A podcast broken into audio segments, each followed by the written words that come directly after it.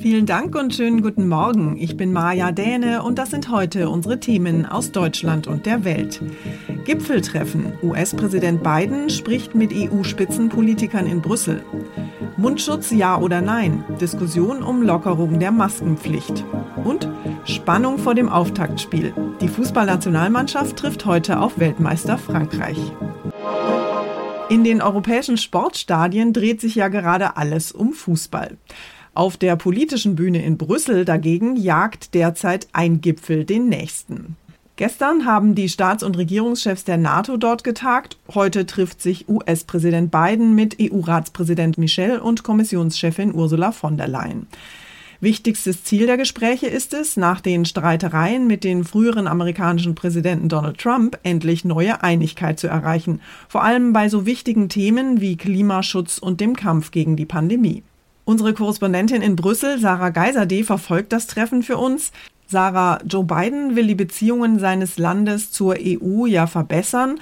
Unter seinem Vorgänger Trump hat es ja ziemlich geknirscht zwischen den Verbündeten. Unter anderem war es ja zu einem handfesten Handelsstreit gekommen mit gegenseitigen Sanktionen. Bringt das Treffen denn jetzt tatsächlich Frieden? Naja, aus EU-Kreisen haben wir zuletzt noch gehört, man verwende eine Menge Schweiß darauf, an einer Lösung zu arbeiten. Müssen wir also noch sehen, was dabei konkret heute rumkommt. Aber klar ist, auch unter beiden werden nicht alle ungeklärten Streitpunkte einfach verschwinden. Trotzdem ist man hier in Brüssel erleichtert. Die Diplomatie ist zurück, heißt es aus EU-Kreisen. Das ist die Hoffnung hier in Brüssel, dass man mit dem neuen US-Präsidenten konstruktiver und unaufgeregter Lösungen suchen kann. Biden ist ein ganz anderer Typ als Trump. In einigen Punkten wird aber auch er es der EU nicht ganz einfach machen. In welchen Bereichen will Biden denn künftig verstärkt mit der EU zusammenarbeiten? Also es soll zum Beispiel ein sogenannter Handels- und Technologierat vereinbart werden. Der könnte unter anderem gemeinsame Standards setzen und so Geschäfte erleichtern. Die USA und die EU wollen sich auch enger abstimmen, was den Umgang mit Russland und China angeht, also den beiden großen Rivalen der Weltpolitik. Außerdem gibt es das gemeinsame Ziel, die Wirtschaft bis 2050 klimaneutral zu machen. Da gibt es aber noch Uneinigkeit über das Wie. Ähnlich ist das auch beim Kampf gegen die Corona-Pandemie. Wie kann die so schnell wie möglich beendet werden, ist die Frage. Biden hatte eine Aussetzung von Impfstoffpatenten vorgeschlagen. Die EU sieht das aber skeptisch. Dankeschön nach Brüssel, Sarah.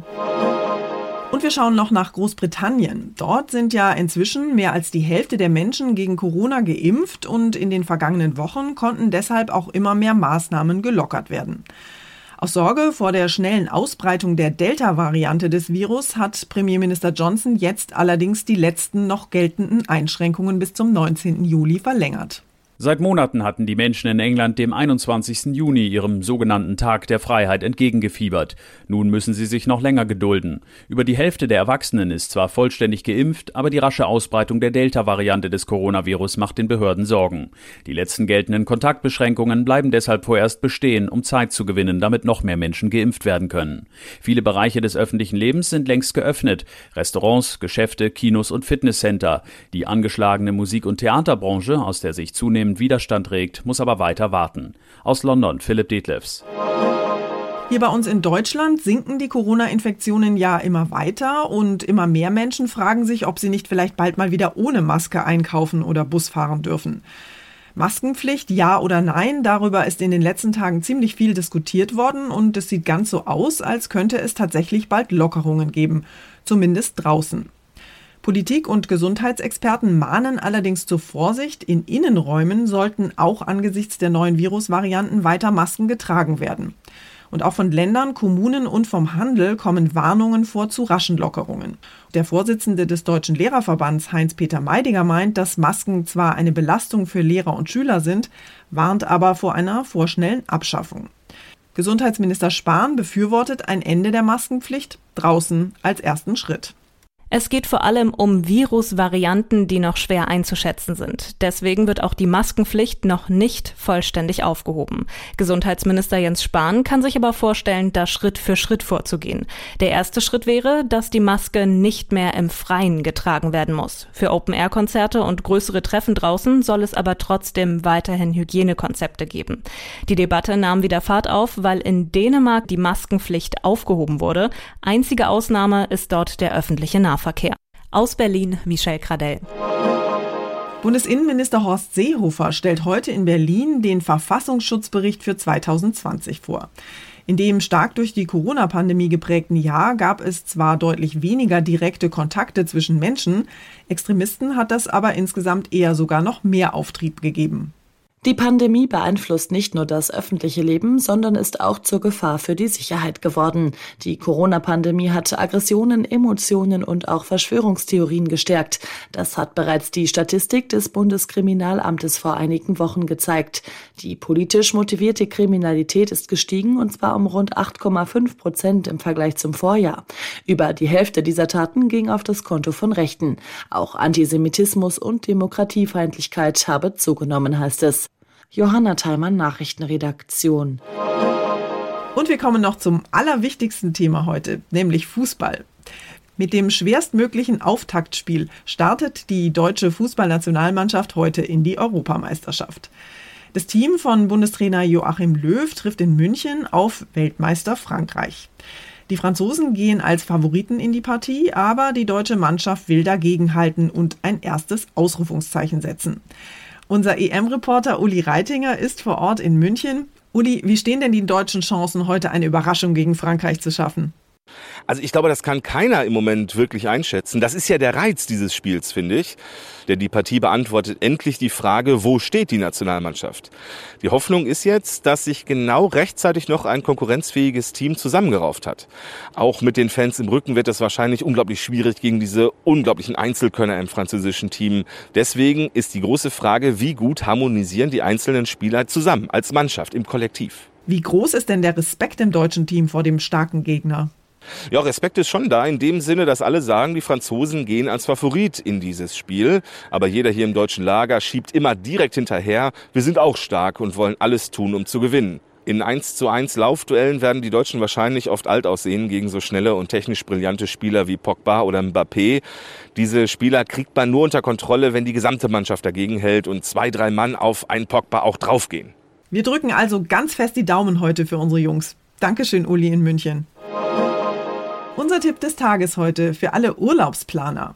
Kommende Woche starten in den ersten Bundesländern ja schon die Sommerferien und viele Familien freuen sich nach der langen Corona-Durststrecke schon riesig aufs Reisen.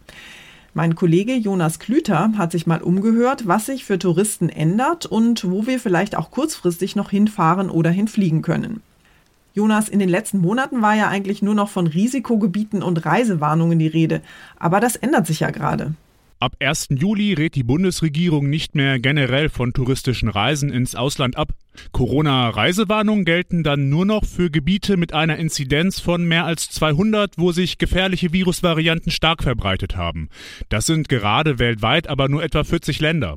Okay, dann lass uns doch mal über die Länder reden, in die wir jetzt wieder reisen dürfen. Was ist denn da so möglich? Laut Tourismusverbänden können fast wieder so viele Ziele angeflogen werden wie vor der Pandemie. Darunter sind natürlich Flughäfen in beliebten Reiseländern wie beispielsweise Italien, Spanien oder die Türkei. Dominikanische Republik und Kuba sind schon wieder möglich. Ab Juli sollen auch Flüge in die USA ausgeweitet werden. Und das, obwohl ich da als Tourist noch gar nicht wieder ins Land darf. Das verbieten nämlich weiterhin die geltenden Corona-Einreisebeschränkungen. Dankeschön, Jonas. Und zum Schluss haben wir noch eine Meldung für gesundheitsbewusste Feinschmecker und Liebhaber von Meeresfrüchten. Quallen sind für die allermeisten von uns ja eher eine glitschige, eklige und manchmal sogar giftige Angelegenheit, die das Baden im Meer ganz schön unangenehm machen können. Die Forscher des Leibniz-Zentrums für marine Tropenforschung in Bremen dagegen finden, dass Quallen ganz schön unterschätzt sind. Wenn es nach ihnen geht, sind die glitschigen Meerestiere nämlich das Superfood von morgen. Quallen sind fettarm, ihr Eiweiß hat einen hohen Anteil an essentiellen Aminosäuren und sie enthalten außerdem viele Mineralstoffe und mehrfach ungesättigte Fettsäuren, sagen sie. Warum also nicht mal ein gesundes Frühstück mit Quallenomelett vielleicht? Oder einen leckeren Quallenwackelpudding zum Nachtisch? Italienische Quallenforscher haben sogar schon ein Kochbuch verfasst, wie das glibberige Getier in die mediterrane Küche passen könnte. Tagliatelle mit Qualle zum Beispiel. Zum Verzehr geeignet sind übrigens fast alle Arten, sowohl die einheimische Ohrenqualle als auch die Nesselqualle. Bei der müsste man dann halt bloß vorher die Nesseln entfernen. Mmm, lecker. Das war's von mir für heute. Ich bin Maja Däne und wünsche Ihnen einen entspannten Tag. Tschüss und bis morgen.